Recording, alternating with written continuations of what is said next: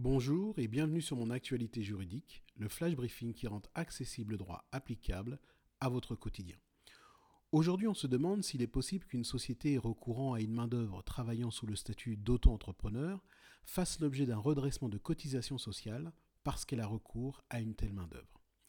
A priori, la réponse est négative.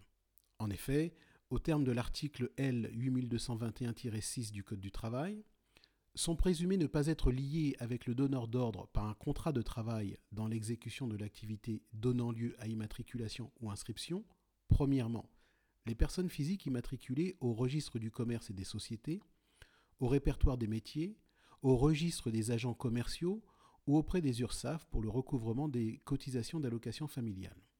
Deuxièmement, les personnes physiques inscrites au registre des entreprises de transport routier de personnes qui exercent une activité de transport scolaire ou de transport à la demande. Troisièmement, les dirigeants des personnes morales immatriculées au registre du commerce et des sociétés et leurs salariés. Cet article pose donc une présomption légale de non-salariat de l'auto-entrepreneur. Par conséquent, en raison de cette présomption, une société recourant à une main-d'œuvre travaillant sous le statut d'auto-entrepreneur ne semble pas pouvoir faire l'objet d'un redressement de cotisation sociale.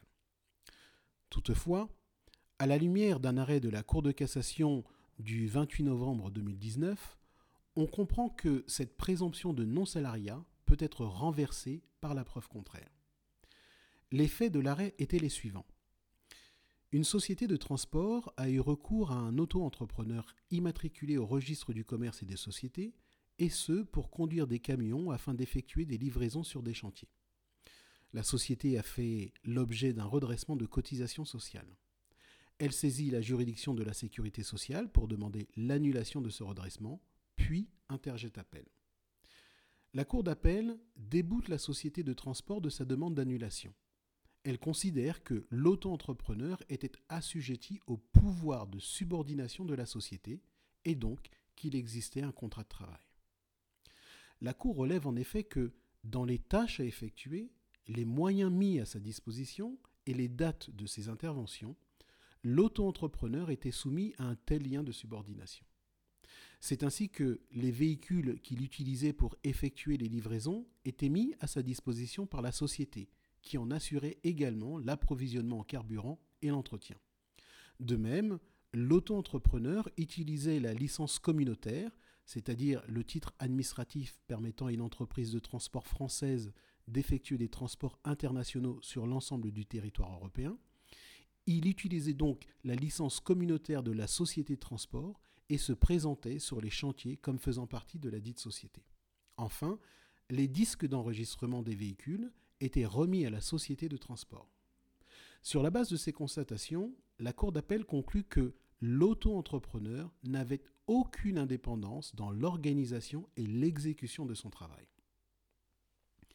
La Cour de cassation, quant à elle, a approuvé la décision de la Cour d'appel, et ce en rappelant que la présomption légale de non-salariat, qui bénéficie aux personnes sous le statut d'auto-entrepreneur, peut être détruite s'il est établi que ces personnes fournissent directement ou par une personne interposée des prestations aux donneurs d'ordre dans des conditions qui les placent dans un lien de subordination juridique permanente à l'égard de ce même donneur d'ordre.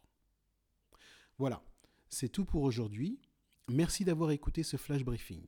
Et si vous pensez qu'un de vos amis serait intéressé par celui-ci, mais qu'il ne dispose pas d'une enceinte ALEXA d'Amazon, dites-lui qu'il peut toujours nous écouter en téléchargeant gratuitement l'application ALEXA sur son smartphone et télécharger la skill Mon actualité juridique.